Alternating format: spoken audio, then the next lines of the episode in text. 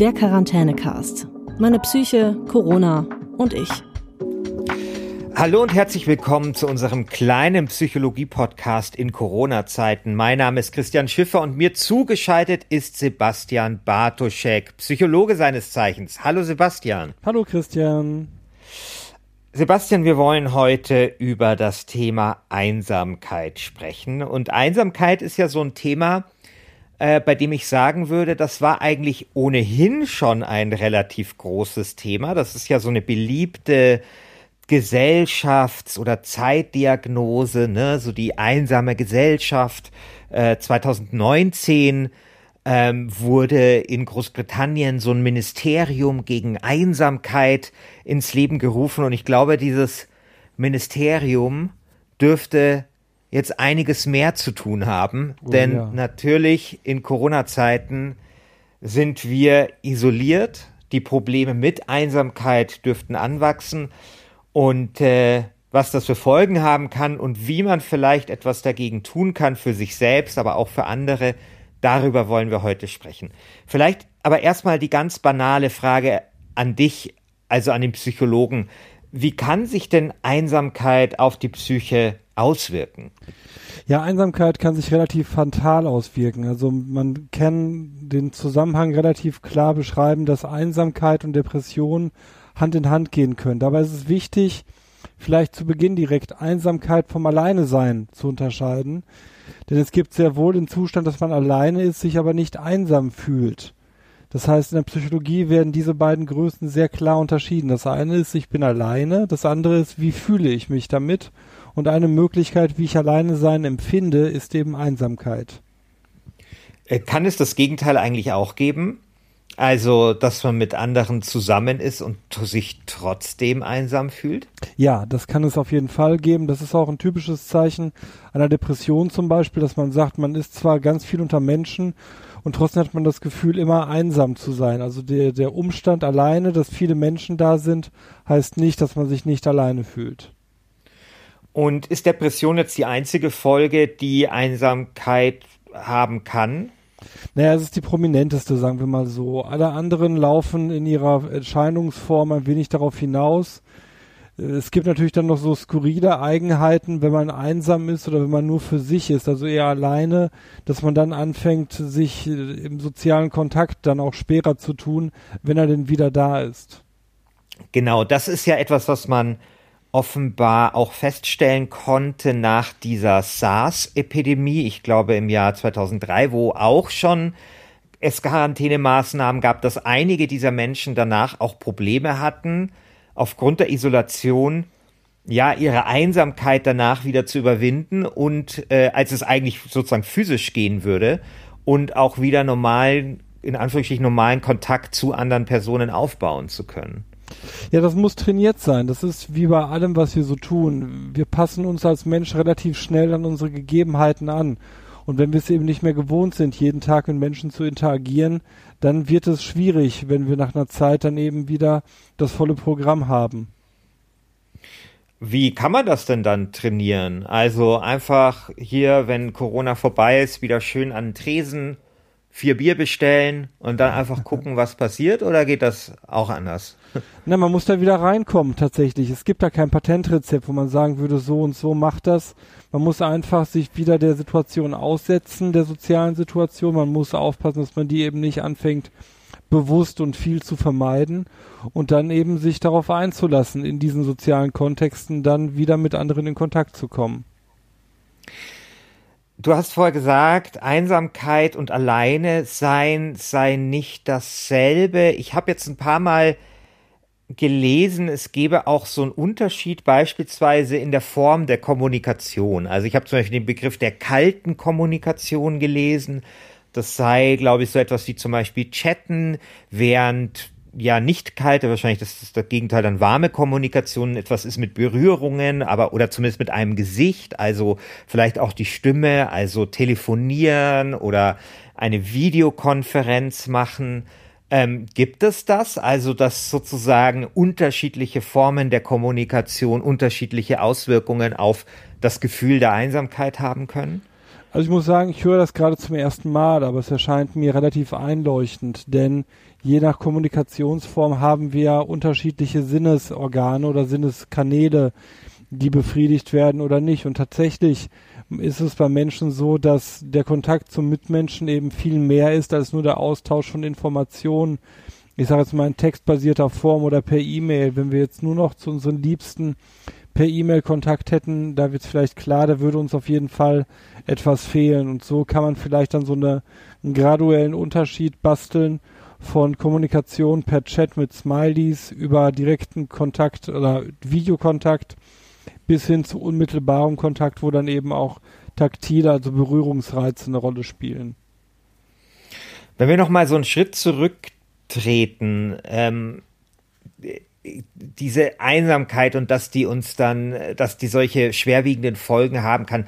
Woran liegt das? Ist das auch so dieses, diese Sache, die du ja auch schon in der ersten Folge erwähnt hast, dass wir als Menschen einfach soziale Wesen sind ja. und dann einfach äh, diese Isolation einfach auch schon evolutionsbiologisch äh, bei uns eigentlich gar nicht angelegt ist? Das sehe ich ganz genau so. Also der Mensch ist eine hochsoziale Spezies, vielleicht sogar die sozialste Spezies überhaupt.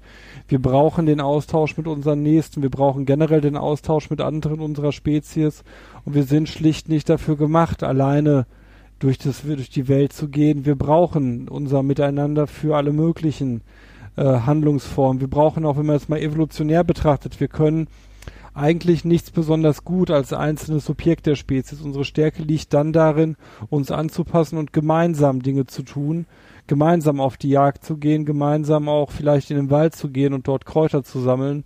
Das heißt, es hat schon eine sehr hohe evolutionär oder evolutionsbiologische Komponente, das Ganze. Als ich vorher gesagt habe, Einsamkeit sei so eine Gesellschaftsdiagnose, vielleicht auch eine, also auch schon vor Corona-Zeiten so, ja, fast schon so eine modische Gesellschaftsdiagnose, würde ich sagen. Da muss man dazu sagen, glaube ich, dass dann meistens im selben Atemzug es vor allem um ältere Menschen geht. Also ältere Menschen quasi, die von Einsamkeit auch schon vor Corona betroffen waren. Ich kann mir vorstellen, dass für ältere Menschen es jetzt vielleicht in dieser Situation noch schwieriger sein könnte, äh, sich dieser Einsamkeit, ja, dieser Einsamkeit zu entfliehen. Ich glaube, das ist ein Aspekt, aber ich glaube, wir dürfen die Jungen nicht vergessen. Ich habe in meiner beruflichen Tätigkeit sehr viele, auch junge Menschen kennengelernt, die letztlich einsam sich beschreiben würden, weil sie bis vielleicht auf ein oder zwei Personen im nächsten Umfeld, aber vielleicht teilweise auch noch nicht einmal die, niemanden haben, dem sie sich offenbaren können, mit denen sie in Austausch treten können. Das heißt, ich glaube schon, dass das sicherlich ein Problem ist, dass die alte oder die ältere Generation in einem besonderen Ausmaß hat, aber es betrifft schon alle Altersstufen und alle Spektren des menschlichen Zusammenseins. Okay, alle Spektren des menschlichen Zusammenseins. Trotzdem würde ich aber davon ausgehen, dass vielleicht junge Leute auch vielleicht ganz körperlich äh, andere Möglichkeiten haben, vielleicht der Einsamkeit zu entfliehen, oder? Na, im Moment ist es eher schwierig. Ich glaube, was die ja. junge Generation im Moment ganz gut kann, ist das auszugleichen, zumindest zu einem Teil über soziale Medien, über Videotelefonie, über all das, was die digitale Welt eben an Möglichkeiten bereithält. Und da, klar, da hängt die ältere Generation in Teilen eben doch noch hinterher. Hm. Was kann man denn tun? Fangen wir mal an bei, bei einem selbst. Also was kann man denn tun, wenn man das Gefühl hat, man ist einsam und diese Einsamkeit jetzt gerade in der Isolation droht einen zu übermannen? Also wichtig ist, dass man sich klar macht, äh, nicht zu warten, bis da was von den anderen kommt oder kommen muss, sondern wenn ich einsam bin, dann kann ich mich ja fragen, wen kann ich äh, kontaktieren? Wer ist da? Mit wem habe ich vielleicht sonst Kontakt, den ich im Moment nicht sehe, nicht höre? Und dann ist das Einfachste tatsächlich, aber das ist schon für einige eine Hemmschwelle, den Telefonhörer in die Hand zu nehmen und die Person anzurufen und zu sagen, hallo, hier bin ich. Ich wollte mich einfach mal bei dir melden. Wie geht's dir eigentlich? Und dann so ins Gespräch zu kommen. Und gibt's da noch andere Sachen? Also wenn das zu, wenn das zu äh, schwer ist, diese Schwelle zu überschreiten? Naja, die, die, die niedrigste Schwelle haben sicherlich soziale Medien. Da ist immer was los, da kann ich problemlos in Kontakt treten. Da kann ich Sachen posten, kommentieren, liken, disliken. Das ist, glaube ich, so die einfachste Form, wie man ganz niedrigschwellig heutzutage in soziale Interaktion zu anderen Menschen treten kann. Ähm, wie ist das denn, wenn ich merke, andere Menschen sind einsam? Sagen wir mal ältere Menschen oder eben, wie du gesagt hast, auch jüngere Menschen. Was kann ich da selber tun, um für die äh, die Situation zu verbessern? Auch da gilt natürlich, äh, ich kann ganz einfach in Kontakt zu denen treten. Ich kann sagen, hey, was hältst du davon, wenn wir uns heute bei Skype treffen auf ein Bier, zum Beispiel? Und dann den anderen auch ruhig zu ermutigen, zu sagen, ja, ich weiß genau, das ist vielleicht nicht deins, aber lass uns doch machen. Also, dass man da so ermutigend dran geht und die Hemmschwelle so ein wenig verringert. Hast du schon mal äh, Bier über Skype getrunken? Tatsächlich noch nicht. Wir haben das jetzt fürs, äh, Weihnacht, äh, fürs Weihnachtswochenende, sage ich schon, fürs Osterwochenende das erste Mal vor mit der Clique, mit der wir sonst unterwegs sind. Das sind irgendwie so acht, neun Mann. Und da haben wir wirklich vor, uns jetzt zu einer großen Zoom-Konferenz zusammenzuschalten um gemeinsam über dieses Medium miteinander zu grillen. Ich bin mal gespannt, wie das klappt. Also ich habe es selber noch nicht gemacht, aber Freunde von mir haben es gemacht und die haben gemeint, es hat erstaunlich gut äh, funktioniert. Also es war äh, ein wohl echt äh, feuchtfröhlicher Skype-Abend, den die da zugebracht haben, also am Samstagabend. Also kann man probieren. Ich hätte vielleicht auch noch so den ein oder anderen Tipp, vor allem wenn es um die digitale Welt geht. Also es gibt ja mittlerweile zum Beispiel so Browser-Erweiterungen, Erweiterungen, wo man zusammen Netflix schauen kann. Mhm. Das ist echt ganz smooth und ganz cool. Also es ist wirklich wie zusammen auf der Couch. Es gibt mittlerweile, ich glaube sogar mehrere Seiten, wo man alle möglichen Brettspiele auch zusammenspielen kann. Ich habe es, glaube ich, schon mal erzählt, dass äh, ich eine Pen and Paper Rollenspielgruppe ja, genau. mittlerweile habe, die wir über Skype haben und es funktioniert wirklich, wirklich sehr, sehr gut. Und ähm, das sind, glaube ich, einfach alles so Dinge, die man vielleicht ausprobieren kann, wo einem digitale Medien oder digitale Mittel, die wir heute haben, dann auch tatsächlich helfen, ähm, ja, Distanzen in der analogen Welt zu überbrücken. Und ich kann, glaube auch, dass es vielleicht auch ganz schön ist, vielleicht dann auch einer Oma oder älteren Menschen vielleicht dabei zu helfen, wie so eine Videokonferenz läuft. Das ist nämlich gar nicht so schwer. Sehr oft unterschätzt man auch die älteren Menschen, wie sehr die doch in der Lage sind, mit diesen Sachen umzugehen. Und äh, ich meine zum Beispiel WhatsApp ist, ist ja so ein ja. Ding, das vor allem ja. ältere Menschen benutzen, wo es ja auch eine mega simple Art gibt, eine Videokonferenz abzuhalten, dann zum Beispiel mit den Enkeln oder sowas. Also ich glaube, das sind so Dinge, äh, die jeder beitragen kann und die man vielleicht einfach auch ausprobieren kann. Genau das machen wir auch jetzt im Privaten. Also wir haben ja bekannterweise mittlerweile zwei Jungs, die beide Großeltern haben und am Anfang hast du denen angemerkt, haben die sich so ein bisschen dagegen gesträubt und wussten nicht, hm, ist das ein Medium für uns? Wie ist das? Dann sehe ich die Kinder ja auch nicht so richtig und so wirklich und so.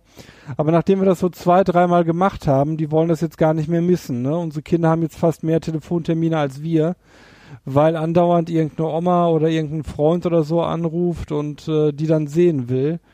Und gerade Kinder scheinen, warum auch immer, da nicht so diese Scheu zu haben, sich äh, vor der Kamera zu bewegen. Die machen das relativ intuitiv, zumindest unsere sehr gerne. Und äh, ja, die Omas, äh, die würden das nicht missen wollen, glaube ich, im Moment. Ich war äh, letztens äh, für einen Beitrag für den SWR unterwegs beim Lachtraining. Aha. Äh, quasi, ja, das ist so, Früher hieß es Lach-Yoga oder es wird, glaube ich, auch immer noch Lach-Yoga genannt. Das ist so im Westpark und erst war ich da ein bisschen skeptisch, aber ich fand das dann echt ziemlich interessant, äh, weil da waren auch viele ältere Menschen, auch jüngere, die dann so zusammen gelacht haben. Man macht da irgendwelche Übungen und das ist alles furchtbar albern und lässt da so ein bisschen äh, sein, sein, äh, sein Kind raus und so. Und ähm, ich hatte aber wirklich den Eindruck, dass das den Menschen dort was bringt. Mhm. Und jetzt war es interessanterweise so, ich war dann auf diesem Verteiler noch und habe dann eine Mail bekommen, ja, jetzt findet das Lach-Yoga online statt. Okay. Nämlich über Video, über Videotelefonie. Ja. Und war da jetzt dabei letzte Woche und ich fand's mega faszinierend, weil auf der einen Seite, natürlich hast du dann erstmal die ganzen Probleme, die alle Leute zurzeit haben. Hey, mach dein Mikro aus. so, hey, ach Mist, jetzt klingelt das Telefon. Und dann waren da 25 Leute dabei. Der große Vorteil war natürlich, dass die ja, quasi, das war eine ganz neue Gruppe, weil die konnten jetzt halt auch aus Augsburg sich zuschalten, mussten nicht nach München fahren.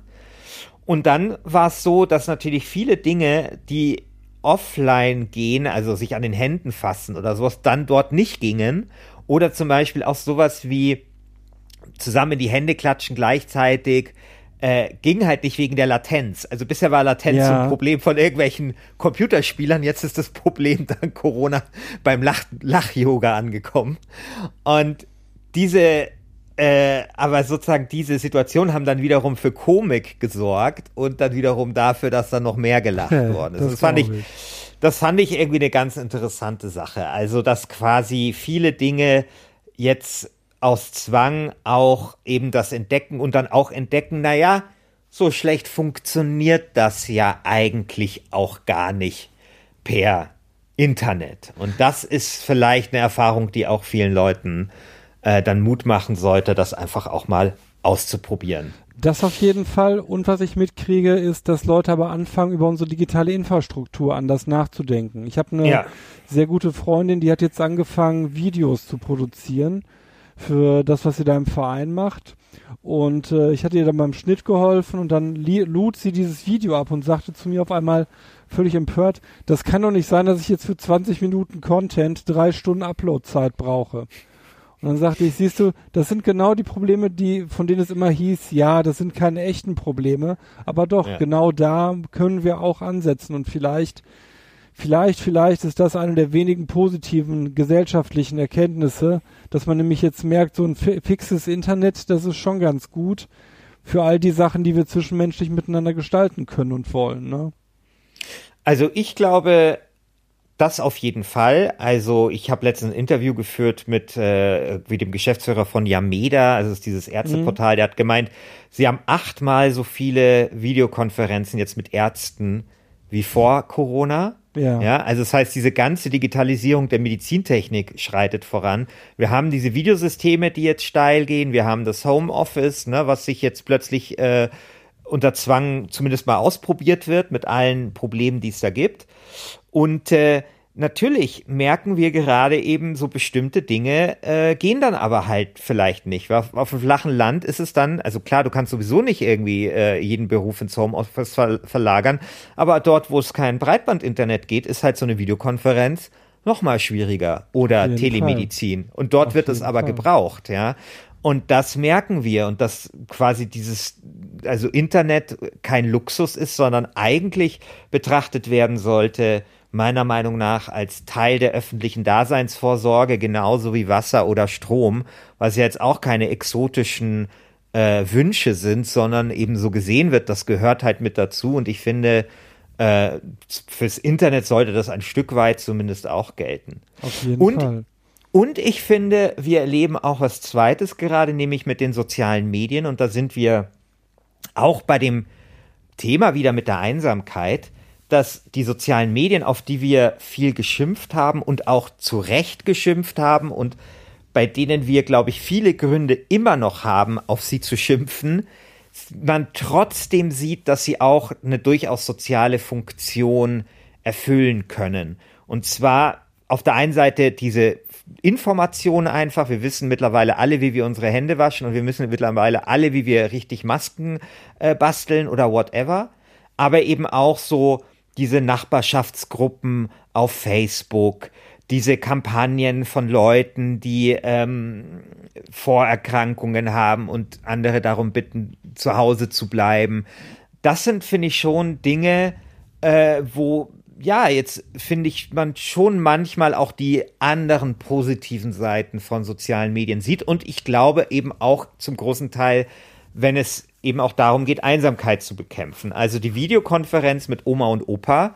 Ja, also ich will mir die jetzige Situation ehrlich gesagt nicht ohne Internet und soziale Medien vorstellen müssen. Wir sehen ja auch bei Facebook zum Beispiel einen Anwuchs von allen möglichen Mitmachspielen, ne? So dieses, ich habe sechs Bands live gesehen, die siebte Band stimmt nicht oder sowas.